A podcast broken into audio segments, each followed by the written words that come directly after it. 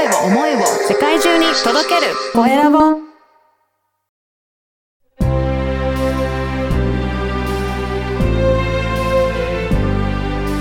経営者の志こんにちは、コエラボの岡田です。今回はミルクデザイン株式会社社長の山田直弘さんにお話を伺いたいと思います。山田さんよろしくお願いします。よろしくお願いします。まずは自己紹介からお願いいたします。はい、えー私、ミルクデザイン株式会社代表取締役社長の山田直弘と申します。北海道のオホーツク、右上の方の西横っぺ村というところでうん、グラスフェッドミルクを使った乳製品の製造販売を行っております。はい、よろしくお願いします。このグラスフェッドミルクって私ちょっと名前聞いたことなかったんですけど、なんか特別なミルクなんですか？そうですね、あの、グラスフェッドミルク、うん。グラスっていうのが牧草って意味なんですけども、はい。牧草を食べて育てられた牛の牛乳っていうことが、で、グラスフェッドミルクなんですけども、牛って草食動物なので、うん。牧草を食べるのは当たり前なんじゃないの？っていうふうに皆さん思われると思うんですが、実は結構現代では珍しくて、はい牛にも牧草よりも穀物食べさせた方がたくさん牛乳が出るので、うん。まあ、合理的に酪農をやろうとすると、まあ、やっぱりたくさん牛乳の出る穀物をたくさん与えていっぱい牛乳絞るっていう風な、まあそういうやり方が今もう主流になっていて、うんグラスフェッドミルクがとても希少な存在にまあなってきているっていう現状があります。そうなんですね。やっぱり、えー草を、えー牧草を食べるよりも、穀物の方が、やっぱり生産者としては楽だし、量も増えていくっていう、そういった現実があるんですかね？そうですね。穀物食べさせるよりもうん牧草食べさせると、まあ、70%ぐらい減っちゃう。逆に言うと、まあ、穀物食べさせると大体140%ぐらいですかね。あの、おー、3、4割牛乳の量増えるんですよね。はい。で例えば、その、酪農家さん、まあ、僕らから、都会の人からすると、すごい広大な土地持ってるように見えても、やっぱりそれぞれ、その、うちの牧場は牛舎が100頭とか、うん。うちの牧牛、牛舎が50頭とか、うん。まあやっぱりその牛舎のキャパシティが限られているので、その限られた100頭とか50頭の中で多く牛乳を生産するには、やっぱ1頭あたりどれだけたくさん生産させるか。まあ、となると、その1頭から効率よく牛乳を生産するためにどんな餌を食べさせてどれだけ多く絞るかっていう風にまあなっていくので、まあ、穀物多球の、まあ、生産の酪農は、まあ、いわゆる合理的。うん。まあ、そういう量を求めるっていう点では、まあ、合理的な酪農の仕方っていうふうには言われています。じゃあ圧倒的にそういった穀物を、えー食べた牛から絞ったおあの牛乳の方が、まあ、世の中にはもう圧倒的に多多くなってるっていうことなんですね。そうですね。もう基本的に皆さんが飲んでる牛乳は全部それだと思っていただいて、はい。間違いないぐらい普及していますね。これ、なんか、どこかの酪農さんか、さんだけが、まあ、自分はこだわって作ろうって言っても、それもなかなか難しかったりするんでしょうか？そうですね。うんまあ、仮に、その、自分は絶対牧草しか食べさせんっていう酪農家さんいらっしゃったとしたら、まあ、それはもちろん、その、技術的に難しいところはありつつも、まあ、生産することは可能なんですね。うん。ただ、それがじゃあ消費者に届くかっていう観点で見ると、はい。消費者に届くことはほぼないというふうに言い切れて、はい。まあ、というのも、例えば野菜とかだと、ああの、土から掘った野菜をそのまま産地直送というふうにうん。消費者のお家に届けることできますけども、牛乳の場合は殺菌しないと流通させてはいけないっていうような法律があるので、はい。殺菌設備を持たない酪農家さんは、うん。乳業メーカーさんに卸して、乳業メーカーで加工して流通するってことになるんですけども、はい。やっぱりその、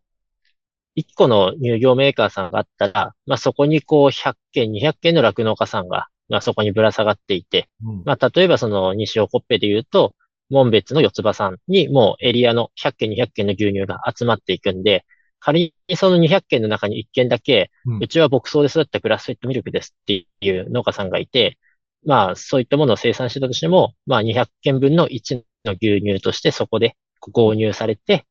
加工品になっていくっていうのが、まああの、流通の、まあ今の構造なので、うん消費者さんに届いた時には、まあ、もしかしたら0.01%ぐらいはグラスフェットミルクなのかもしれないですけど、うんまあ、そういうふうに、あの、グラスフェットミルクはグラスフェットミルクとして届くことはないっていうような、まあ、そういう現実ですね。そういった、まあ、産業の構造もあって、なかなか、じゃあご家庭に届けるっていうのは難しい現状なんですね。うん。はい。じゃあ、そんな中でも、このグラスフィットミルクにこだわって、えー、まあ、あの、お届けされてるってことは、これ何か違いはあるんですかね？そうですね。大きく2つうん。違いがありまして、まあ、1つ目はまず味が全然違うんですね。はい。牧草由来の豊かな風味だとか、うん。甘みの強さみたいなのが味の特徴で、うん。もちろん、あの、人それぞれ好みあるので、一概に美味しいわけではない、美味しいとは言い切れないんですけども、うん。まあ、ただそれを美味しいと、まあ、感じる人も多くいらっしゃる。うん。あとは、もう一つは栄養素、栄養価が高いというところで、例えば、ベータカロテンとかビタミン E とか、そういった、あの、ビタミンが豊富であったりとか、ちょっと強液リノール酸とか、オメガ3脂肪酸とか、まあそういう健康にいいって言われているような物質が多いとか、まあそういう健康的っていうような、まあ健康的にもメリットがあるっていう側面もあって、うん。まああの、グラスフィットミルク、あの、普通の牛乳よりも、まあいい、量は生産されないというデメリットあるんですけども、うん。まあ質的な部分でメリットがある部分もあるというものですね。なるほど。なので、そういったところで、まあ、こだわり持ってされてらっしゃるということなんですね。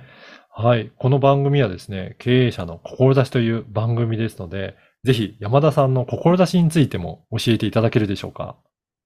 あ、はい。私、このミルクデザインっていう株式、ミルクデザイン株式会社っていうのを始めた、あの、まあ、きっかけがやっぱりそのグラスフェットミルクが流通していないっていうことを、まあ、知ったことがきっかけだったんですけども、やっぱりどうしてもこう、6時化、の農業の6時化って言っても、うん。なかなかそういう、まあ、言葉だけ6時化6時化って言っても、現場で365日、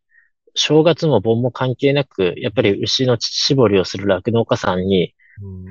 製品の製造も、販売のマーケティングとかそういうのも、まあ、全部やって、まあ、今時こう、生産者がうん。自分でちゃんとこう、収益を、あの、得るように、努力をしなきゃいけないっていうような、その6時化、なかなか厳しい現実があるなと思って、それで、その2時と3時の部分を、まあ、あの、小規模にやる。まあ、それがもしできたら、あの、何々牧場のこんな特徴のある乳製品が消費者に直接届くっていうことが実現できるなと思って、うん。まあ、そこを、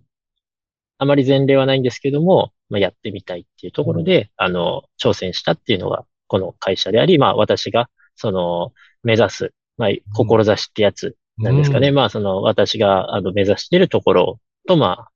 一致してはいるところではあります。そうなんですね。この、えっと、他の産業、他の、えっと、農家さんとかと違うっていうところは、やっぱり、あの、毎日ちゃんと、えーまあ、牛のお世話をしなきゃいけないっていう。まあ、他の野菜とかだったら季節があるから、またちょっとそこは事情が違うっていうことですかね。そうですね。うんまあ、本当にこう、一年の組み立て方うん。の問題なので、あの、一概にどっちが楽とかは言えないですけども、まあ、例えばその、玉ねぎだったら、はいその、